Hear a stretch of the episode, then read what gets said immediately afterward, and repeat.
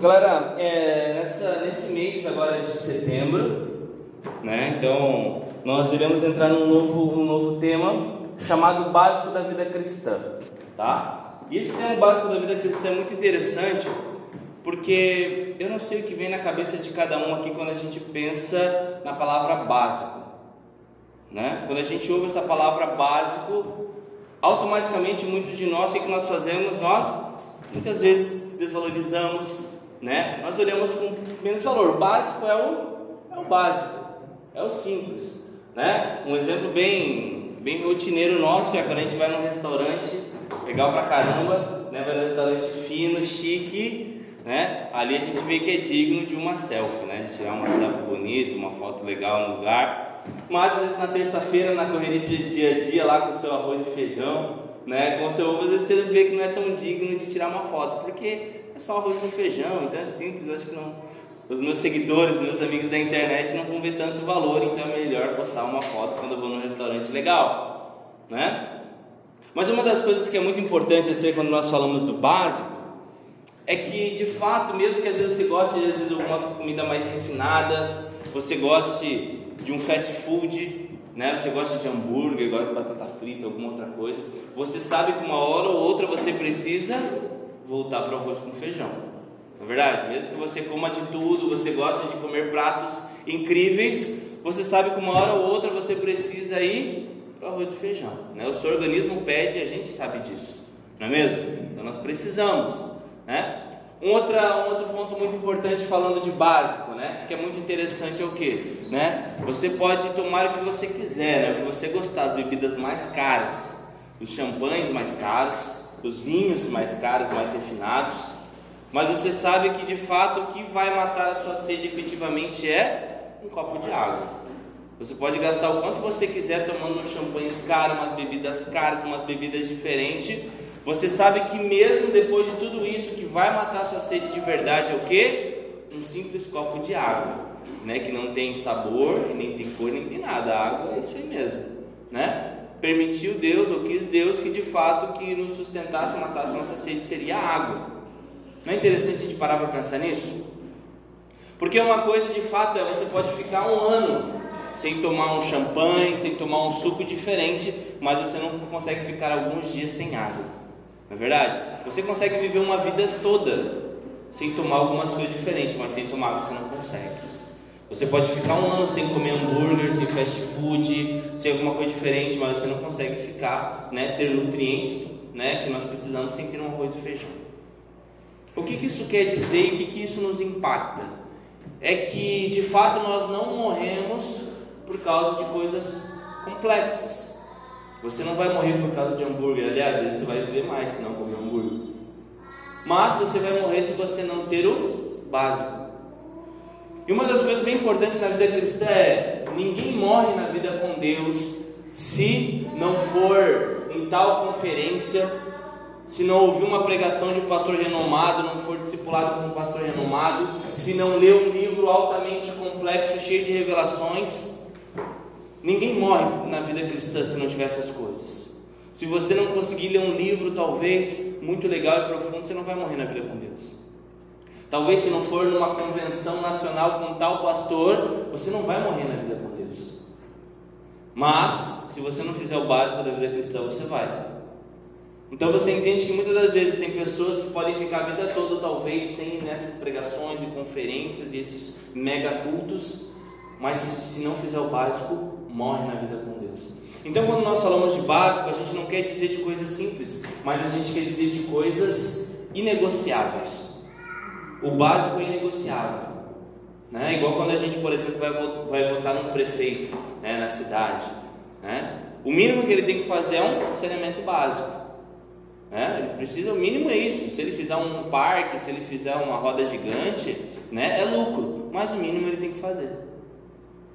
Mas como eu falei no começo, muitas das vezes o mínimo é desprezado. Né? Se um prefeito fala, olha, né, nessa, no meu mandato eu mantive o saneamento básico, show de bola. A galera, não, nada a ver. Ele tinha que ter feito um parque legal para nós, tinha que ter feito uma rodovia, uma duplicação legal.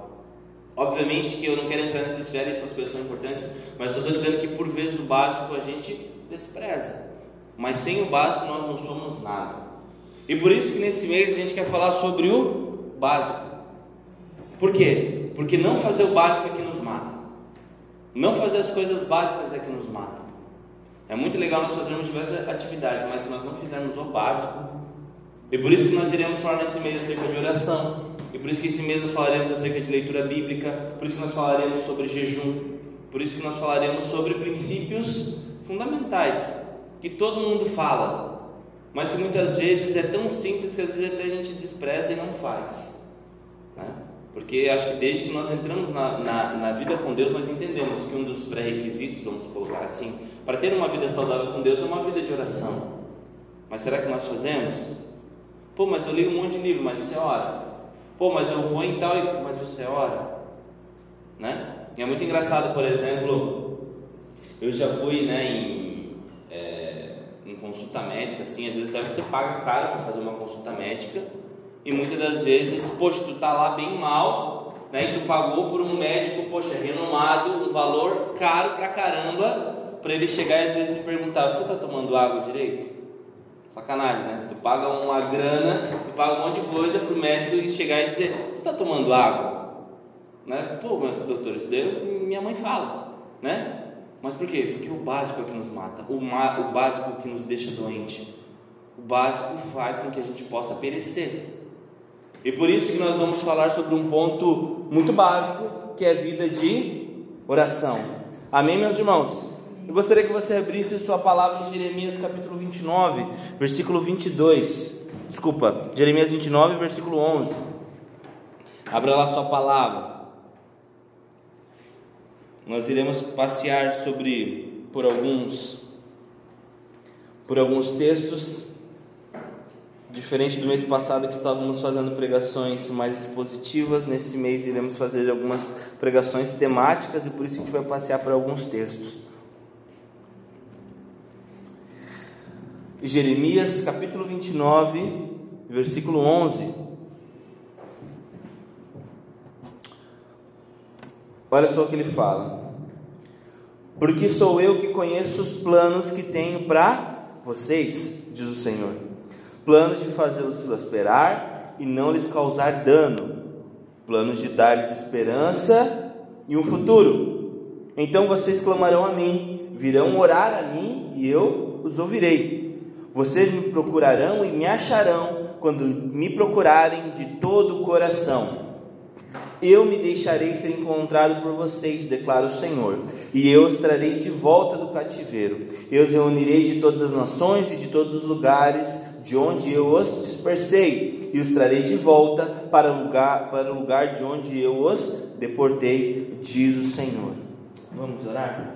Papai, nós louvamos, Deus, nós estamos aqui em Teu nome nós iremos falar da tua mensagem, Pai. Não tem a ver com intelecto pessoal, não tem a ver, Pai, com conhecimento humano, tem a ver com o teu poder, Pai. Tem a ver com a tua unção, Pai. Tem a ver com a tua cura, Pai. Tem a ver com a tua mensagem, Pai.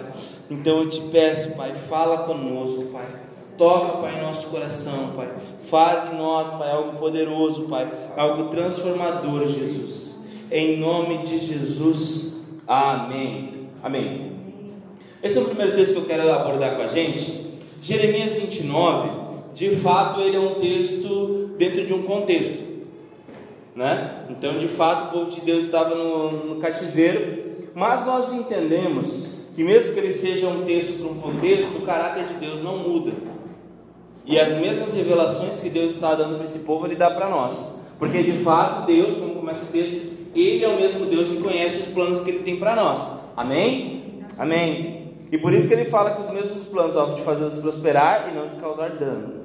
Planos de dar-lhes esperança e um futuro. E mesmo que Deus falou naquele contexto, isso se aplica a nós também. Por quê? Porque de fato é o plano de Deus para nós, de nos dar uma esperança e um futuro. A vida com Deus só faz sentido porque nós temos esperança e futuro, não é verdade? E só faz sentido a vida com Deus, a vida de oração, se nós cremos que esse mesmo Deus é o Deus que está conosco hoje. E a vida cristã, um ponto crucial da vida cristã é nos dar esperança e um futuro. É só isso que nos move. A, vida, a nossa vida não faz sentido se nós não entendermos que nós temos um futuro. Que futuro é esse? Futuro de vida eterna. E nós só passamos o que nós passamos hoje na vida com Deus por causa que nós temos esperança em Jesus. Não é verdade? Se não teria sentido algum a gente fazer o que a gente faz, se negar o quanto a gente nega, abrir mão de sonhos pessoais visando o reino de Deus, se nós não tivéssemos esperança da volta de Jesus e do que ele tem para nós, e também do futuro que ele tem para nós, não é verdade? E o mesmo Deus que prometeu isso em Jeremias também promete para nós esperança em um futuro. E daí ele fala então, qual que é o pré-requisito disso? É então clamarão a mim. Então clamarão a mim, virão orar a mim e eu os ouvirei. Esse é um ponto crucial de nós entendermos. Talvez você fique perguntando, meu, por que nós oramos? Talvez essa seja a pergunta do, do milênio, nós iremos conversar um pouquinho mais, né? Por que nós oramos se Deus já sabe todas as coisas? Se Deus já sabe de tudo, né? Talvez você está fazendo essa pergunta na sua cabeça agora. Ah, eu nunca tinha pensado nisso. Mas Deus é onisciente, onipresente, onipotente. Não é isso que nós afirmamos? E de fato é verdade? Por que nós oramos se Deus já sabe todas as coisas? Para que orar?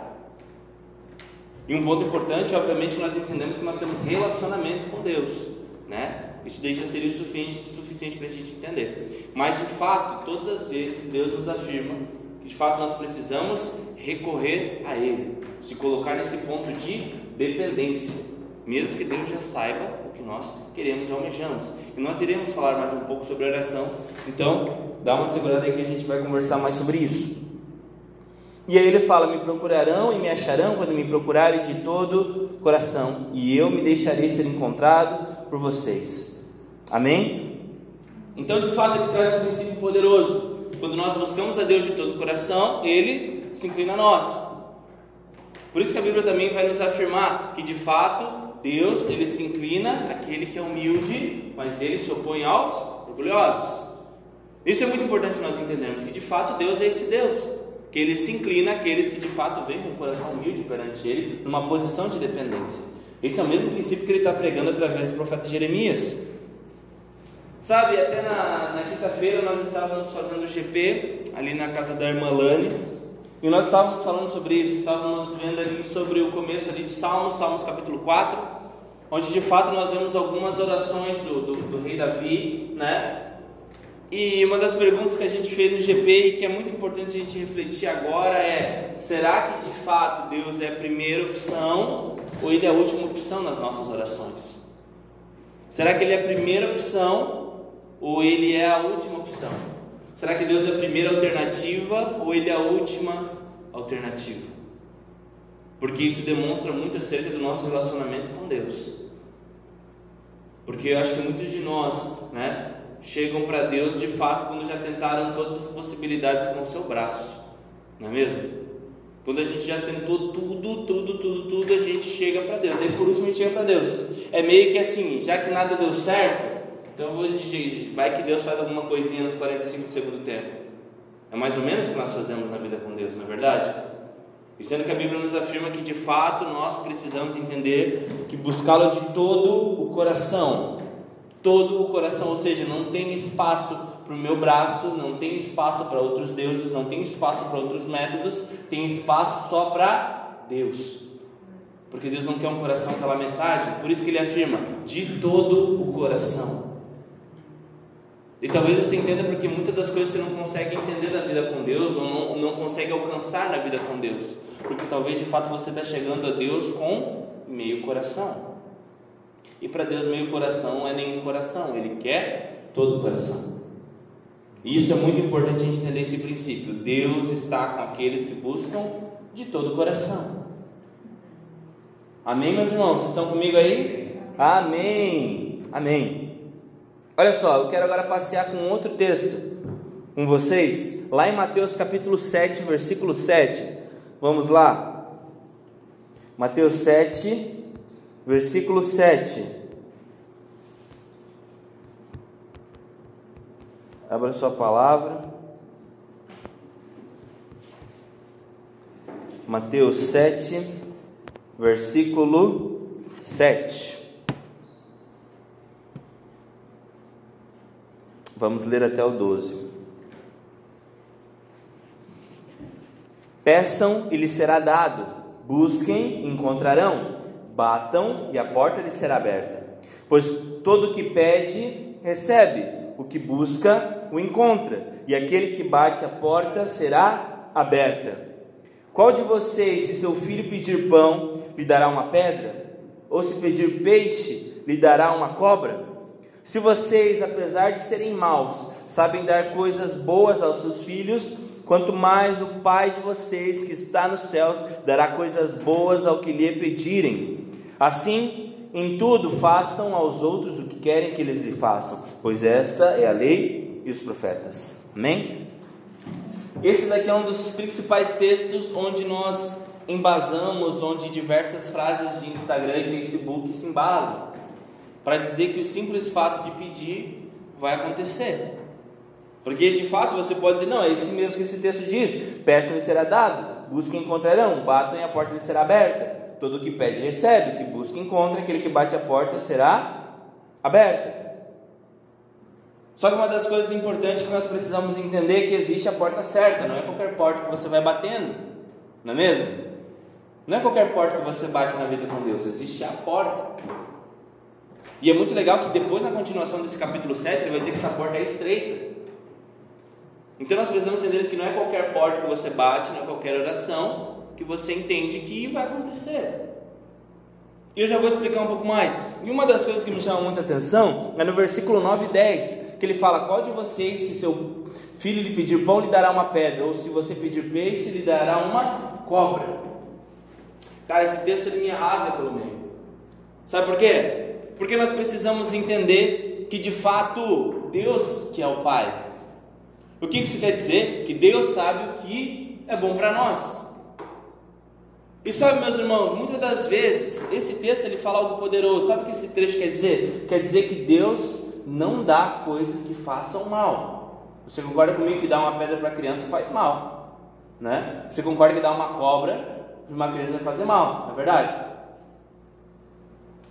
E uma coisa que nós precisamos entender é: e se muitas das nossas orações serem nós pedindo para Deus, Deus me dá uma cobra? Já parou para pensar nisso? Se muitas das orações que nós fazemos para Deus é Deus, me dá uma pedra. Por quê? Porque nós pedimos o que nós achamos que é bom para nós, mas Deus dá o que nós, o que Ele sabe que é bom para nós. Então às vezes você acha que está pedindo para Deus pão, mas você está pedindo pedra. Você acha que você está pedindo uma coisa boa para você, mas você está pedindo uma cobra para Deus. E por isso você diz: Não, mas Deus vai me dar coisas boas. Sim, Ele vai dar coisas boas no tempo dele e da forma dele, não da forma que você pensa. Então, baseado nesse texto, nós entendemos de quantas coisas Deus já nos livrou por não dar o que a gente pediu. De quantas coisas você já não foi liberto porque Deus não disse sim para a sua oração. Quanta destruição na sua vida não aconteceu porque Deus disse não. E talvez você olhou para Deus e disse: Deus, você não é tão legal assim. Você não é o Deus que é só pedir que você vai dar. Mas Deus, Ele dá pão para os seus filhos. Deus ele dá peixe para os seus filhos. Então nós precisamos entender, eu acho que a gente precisa começar a mudar algumas das nossas orações. Nós precisamos mudar algumas coisas que nós pedimos para Deus. Porque de fato Deus é um Deus que vai dar para nós pão, peixe e provisão. E Ele não vai dar o que nos destrua, porque Ele é um bom Pai.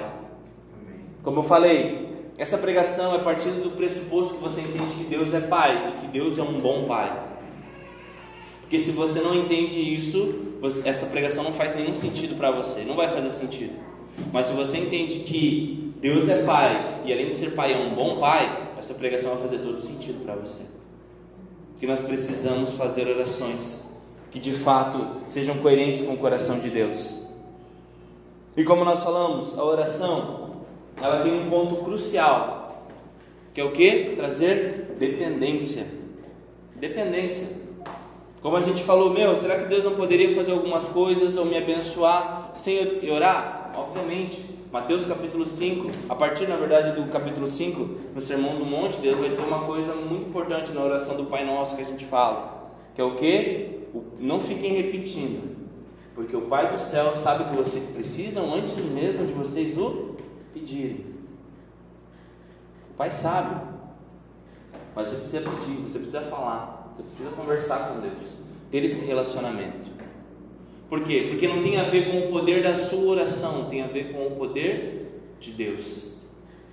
Mas de alguma forma, né, permitiu Deus que assim fosse o relacionamento nosso com Ele através de oração, através de petições, através desse relacionamento. Sabe, meus irmãos, a oração realmente nos humilha, não é verdade? A oração nos humilha porque nós nos rendemos a um Deus que nós não vemos. Nós entregamos todas as coisas com Ele, abrimos o nosso coração, nos colocamos nessa posição de dependência. De dependência. Sabe, uma das coisas poderosas que eu vejo na natureza acerca de oração que é muito legal é o exemplo do ovo, né? Quem que gosta de ovo aí? Todo mundo gosta de ovo? Quem gosta do carro do ovo? Baratinho. O que acontece com o ovo? É simples. Se você pegar uma colher e quebrar ele de fora para dentro, o que, que acontece? Morte. Acontece morte, na verdade. Acontece um omelete, né? Mas acontece morte. Se um ovo ele quebra de dentro para fora, vida. Não é verdade? Se você quebra o ovo de fora, vai morrer, não vai, só vai ter o omelete, não vai ter o pintinho, né? não vai ter a vida. Mas se ele quebra de dentro para fora, ele vai ter vida. Sabe, meus irmãos, às vezes você pensa, pô, Deus sabe o que eu faço, Deus sabe o que eu preciso e Ele, ele vai fazer, mas Deus não quebra de fora para dentro. Você precisa de quebrar de dentro para fora para ter vida. Você precisa se quebrantar e dizer: Não, eu preciso dessa transformação, e aí sim você vai ter vida. Não adianta você dizer: Não, se Deus sabe, então eu nem vou orar, eu nem vou falar nada, cara. De fora para dentro é morte, não tem como, nós não suportamos. Nós precisamos nós ter essa posição de quebrantamento, de abrir nosso coração, quebrar de dentro para fora, para que nós tenhamos vida. E por isso que a palavra fala: Deus sabe o que nós queremos antes mesmo de nós pedirmos. Mas isso não anula o fato que nós precisamos pedir e falar com esse Deus e ouvir esse Deus. Amém, meus irmãos? Nós precisamos nos colocar nessa posição de quebrantamento, de dentro para fora. Deus me quebranta. Eu, eu quero ouvir a tua voz. Eu quero fazer a tua vontade, em nome de Jesus. Então, em nome de Jesus, daqui a pouco a gente vai falar um pouco mais sobre essa ótica, mas um ponto importante, como nós falamos, é ter um relacionamento com Deus a ponto de saber pedir, de saber pedir o que agrada a Deus. Sabe? Porque muitas das coisas, como nós falamos, nós iremos pedir, mas vai desagradar, o resultado é morte, o resultado é destruição. Por isso que lá em Tiago 4 ele vai falar, né? De onde vêm as guerras e contendas que há entre vocês? Não vêm das paixões que guerreiam dentro de vocês? Vocês cobiçam coisas e não as têm, matam e invejam, mas não conseguem obter o que desejam. Vocês vivem a lutar e a fazer guerras, não têm porque não pedem. E quando pedem, não recebem, pois pedem por motivos errados para gastarem seus prazeres. Esse é um princípio importante. É muito fácil nós falarmos né, que na vida com Deus nós só não temos porque nós não pedimos. E isso é um princípio bíblico. E ele fala em Tiago 4, versículo 2, ele fala: Não tem porque não pedem. Mas o versículo 3 explica porque muitas das coisas nós não recebemos em oração. E ele fala: Quando pedem, não recebem. Por quê? Pois pedem por motivos errados, para gastarem seus prazeres. E talvez você leia esse texto e você pense: Meu, então Deus é um Deus meio que tirano. Deus não gosta que eu esteja tenha prazeres. Muito pelo contrário, foi Deus, Deus é o autor do prazer. Né? Deus colocou o prazer em nós. E de fato é muito bom que nós tenhamos. Mas quando ele fala para gastar com seus próprios prazeres, ele não está falando nesse sentido que você acha, meu, meu prazer, que eu vou estar bem. Mas até nós iremos para a parábola do filho pródigo, quando ele pega todas as coisas do pai para gastar para os seus prazeres. E nós entendemos que tipo de prazer que é. Não era um prazer que iria agregar ou acrescentar, ou realmente trazer bênçãos para ele, para a vida do Pai. Mas era para os prazeres mundanos e destrutivos. E nós precisamos entender que muitos de nós não têm porque não, não pedem, não só porque não pedem, mas quando nós pedimos, nós queremos para o nosso próprio prazer. E como nós falamos, não é que Deus não quer ver você bem, feliz, mas está falando de um prazer mundano, destrutivo, terreno, que na verdade vai afastar você do Pai, muito mais do que aproximar. Existe um prazer que o Pai quer fornecer para nós, que é um prazer de estar na tua presença, fazer tudo para a glória dele. E com certeza essas outras bênçãos também vão agregar. Então entenda, quando a Bíblia fala sobre os, seus, os nossos próprios prazeres, está falando dos desejos carnais e destrutivos que nos levam à condenação. Em nome de Jesus. Então não desmistifique da sua cabeça esse Deus meio que tirando que não quer que você seja alegre, feliz e que passe a virada do, no ano na praia, né? Tire isso da sua cabeça. Mas é esse prazer que a Bíblia está falando. Desse prazer que te afasta completamente e que te leva ao pecado de forma profunda. Amém, meus irmãos? Amém. 1 Tessalonicenses 5. Se você quiser acompanhar lá, 1 Tessalonicenses 5, versículo 16.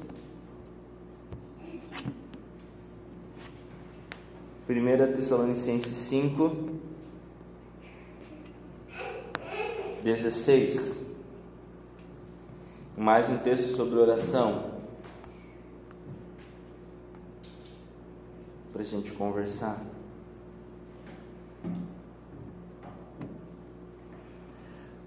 Primeira Tessalonicenses 5, versículo 16.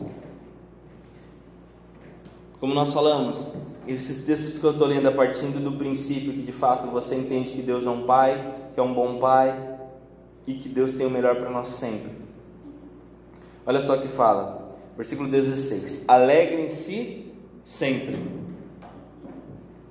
17: Orem continuamente, ou seja, orem sem cessar, sempre permaneçam em oração.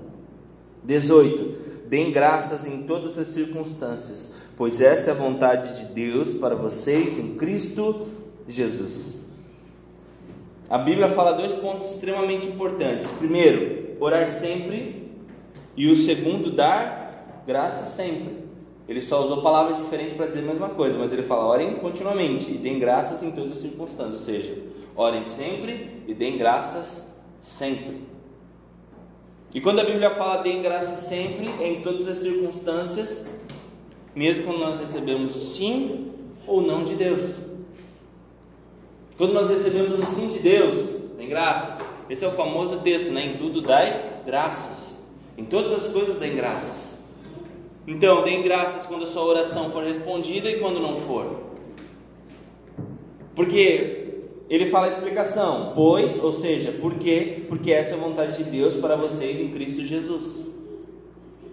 Então esse é um ponto crucial. Nós entendemos quando nós damos graças a Deus, quando Deus dá sim, mas quando Deus dá não.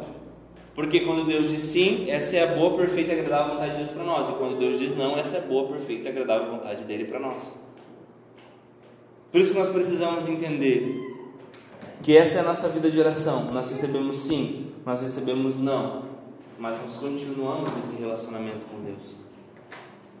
Obviamente que até no ponto que eu estou agora na mensagem, estou partindo do princípio que o relacionamento com Deus é pedir coisas e receber coisas. E isso é um, é um princípio válido da oração.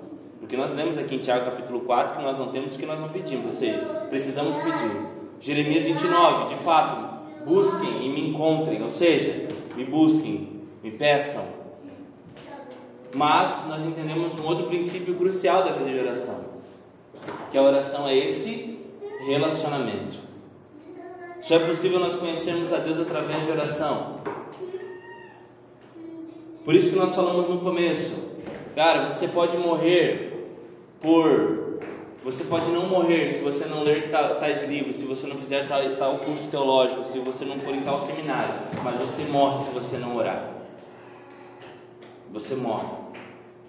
Se você não for em tal conferência, se você não for fazer uma viagem para Israel, se você não for para diversos lugares, isso não vai te matar na fé. Mas se você não orar, você morre na fé. Isso é muito importante. Então nós precisamos entender que de fato a oração é a respiração para nós. E eu entendo que muitas das coisas Deus tem travado muitos de nós por causa de uma falta de uma vida de oração profunda, forte. Porque oração é onde de fato Deus dá ou diz não, mas é na oração onde Deus fala, onde Deus confronta, onde Deus transforma, onde Deus convence, onde nós recebemos direções, direcionamentos. Então nós entendemos que oração na verdade é todas as coisas. Quando você quer alguma coisa, ora. Quando você quer ouvir uma direção, ora. Quando você quer ter um consolo, ora. Quando você quer ter uma transformação, ora. Quando você quer descansar em Deus, ora. Tudo ora. Todas as coisas são oração. Então não tem como a gente fugir da vida com Deus sem ter oração. Quanto mais oração, mais nós conhecemos os sonhos de Deus para nós. E o nosso relacionamento fica cada vez mais diferente. Quando nós realmente amamos a Deus em oração e conhecemos, a gente cada vez mais vai conseguir agradá-lo. Está aqui a minha esposa, Mariana. Tudo bem, amor? Tudo certo aí? Quanto mais nós saímos e nós conversamos, mais eu sei como agradar ela. A primeira vez que a gente saiu, eu levei ela para um lugar que ela não sabia muito, né? Que ela gostava, né? Levei num lugar onde ela não gostava. Mas conforme a gente foi se conhecendo, conversando, cada vez mais eu fui aprendendo a agradá-la, não é verdade?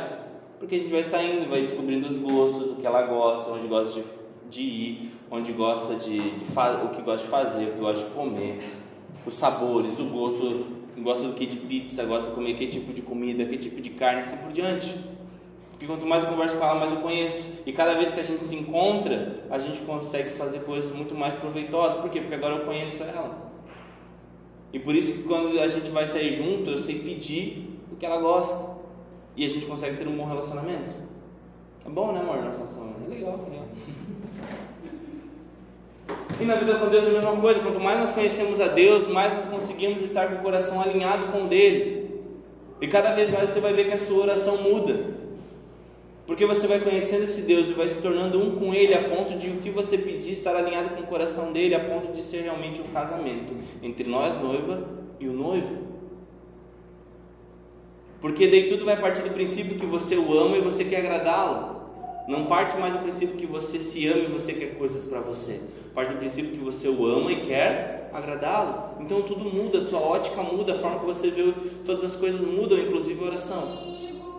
Talvez a sua primeira oração que você vai fazer é pedir Deus, cuida da saúde do meu pai, da minha mãe e dos meus amigos. Talvez essa seja a primeira. E depois você desenvolve uma vida de oração a ponto de você, Deus, me dá dons, me dá revelação, me dá transformação, me dá unção para poder curar e tocar. Deus, para onde o Senhor quer me mandar? O Senhor quer me mandar para beleza, Deus, me capacita em tal missão, me capacita em tal coisa. E quando você vê, você desenvolve uma conversa madura com Deus. Você desenvolve um relacionamento maduro com Deus. E aquilo vai te tomando a ponto de te deixar apaixonado, a ponto de fazer com que você se transforme. E aí sim você consiga ser a semelhança do filho. Porque não tem como você se parecer com alguém se você não se relacionar com alguém. Isso é comprovado de diversas formas, que você se parece com quem você se relaciona muito. Como que você vai se parecer com Cristo? Se relacionando com Deus. Jesus é a imagem de Deus visível. Como eu vou me parecer com Cristo? Se relacionando com Deus. A ponto de eu me misturar com Ele, a ponto de eu conhecê-lo. Isso é oração. Oração é querer se parecer com Deus. E quanto mais distante da imagem do Filho nós somos, mais distante de Deus. Quanto mais parecido com a imagem do Filho, mais próximo nós estamos de Deus. Quanto mais próximos da imagem do Filho, mais saudável nós estamos na fé e mais conhecemos a Deus. E daí não morremos na fé. Quanto mais distante da imagem do filho, mais próximo de morrer nós estamos na fé. Esse é o ponto. Amém, meus irmãos? Amém. Glória a Deus. Vocês estão aí ainda? Estamos, né? Acho que estamos, né? Amém. Amém. Queria queria contar uma uma história para vocês, uma história bíblica, né? Se você quiser acompanhar, eu vou dar uma dar uma pincelada nela para trazer um princípio, um princípio importante, tá? Está lá em 2 Reis capítulo 6, tá? Uma história onde conta sobre o profeta Eliseu. Se você quer, quer ter aí um caminhão de unção e de, e de autoridade em oração, leia né? a história de Eliseu, de Elias mas Eliseu é um cara que chama muito, muita atenção da ousadia do quanto Deus usou ele através das orações que ele fez. Mas lá em 2 Reis capítulo 6, conta a história que de fato a Síria estava lutando contra o povo de Deus, estava em guerra, na verdade. E a Síria, ela sempre, o rei da Síria estava sempre arquitetando algum plano. Ele sempre estava alinhando algum plano. Olha, vamos se movimentar em tal lugar, vamos para tal lugar, vamos montar uma estrutura em tal lugar. e de alguma forma Deus revelava tudo que o rei da Síria iria fazer para Eliseu. Tipo um Wi-Fi, um Bluetooth, né? O rei da Síria pensava alguma coisa, alinhava com os caras dele lá e Deus dava a revelação para Eliseu lá no quarto dele, lá na casa dele. E daí Eliseu falava para o povo, para o reino de Israel, falava, olha, o povo da Síria vai fazer tal coisa, o exército da Síria vai fazer tal coisa. E até que o rei da Síria ficou bem educado, pô, quem quer o trair aqui no nosso meio? Porque estão contando tudo lá. Aí falaram, olha, na verdade tem um cara chamado Eliseu lá, que ele recebe a revelação lá do alto, e ele sabe tudo que a gente faz e, e conta pro, pro povo de Israel lá. Daí o rei da Síria pegou, né? Vamos cercar esse cara. E daí estava numa casinha, né? Eliseu, junto com seu servo, e cercaram a casa dele lá. Falaram, ah, agora a gente vai matar esse Eliseu aí para ele parar, parar de graça. Parar de ficar dando spoiler do que a gente vai fazer com, com o povo de Israel. E daí o servo de Eliseu, o que, que ele faz? Fica com medo. Porque imagina, ele estava numa casa como essa, do nada fecha uma galera. Se fosse nos, nos filmes atuais, né? Tipo um monte de tanque, helicóptero, sai com as mãos para cima, fechando a frente da casa onde, onde ele estava. E o servo dele fica desesperado. Ele fala: Meu Deus, e agora o que a gente vai fazer, Eliseu? O que, a gente vai fazer? O que, vai acontecer? E aí Eliseu pega e fala e ora. Eliseu ora. Sabe o que ele ora? Ele fala: Deus, que o Senhor revele para esse jovenzinho aqui, sem fé, tudo que o Senhor tem, todo o seu exército. E a Bíblia conta que depois daquele servo ele começa a enxergar um monte de carruagens, um monte de cavalos em volta. E ainda Eliseu ora, Deus, cega todos esses caras aqui para eles não fazerem mal algum para nós. Sabe o que me chama a atenção nessa história? É que de fato aquela realidade espiritual já existia porque de fato Eliseu era um servo de Deus, era uma bênção e de fato Deus o protegia, não é verdade? E ele só pediu para que Deus revelasse o que já estava lá para o servo dele, toda a proteção que Deus estava dando para Eliseu, e por isso Eliseu não teve medo. Sabe uma das coisas que me, me chama a atenção nessa história? É que de fato Deus nos promete. Deus nos promete provisão, Deus nos promete unção, Deus nos promete bênção, Deus nos promete muitas coisas. Só que muitas das vezes nós só não enxergamos. E às vezes enxergar isso está só uma oração de distância. Aquilo, aquela realidade toda já estava lá. Só que estava uma oração de distância. E talvez, às vezes, é uma oração de distância esse relacionamento que falta para que a gente veja tudo que Deus tem para nós. Amém, meus irmãos? Então, que em nome de Jesus, que o Senhor venha falar com você nessa oração, nessa pregação, que de fato algumas coisas Deus já tem, Deus já entregou, nós só possamos ver, em nome de Jesus. Amém? queria chamar o irmão Emerson aqui na frente para fazer mais um louvor. E eu queria que a gente se colocasse de pé.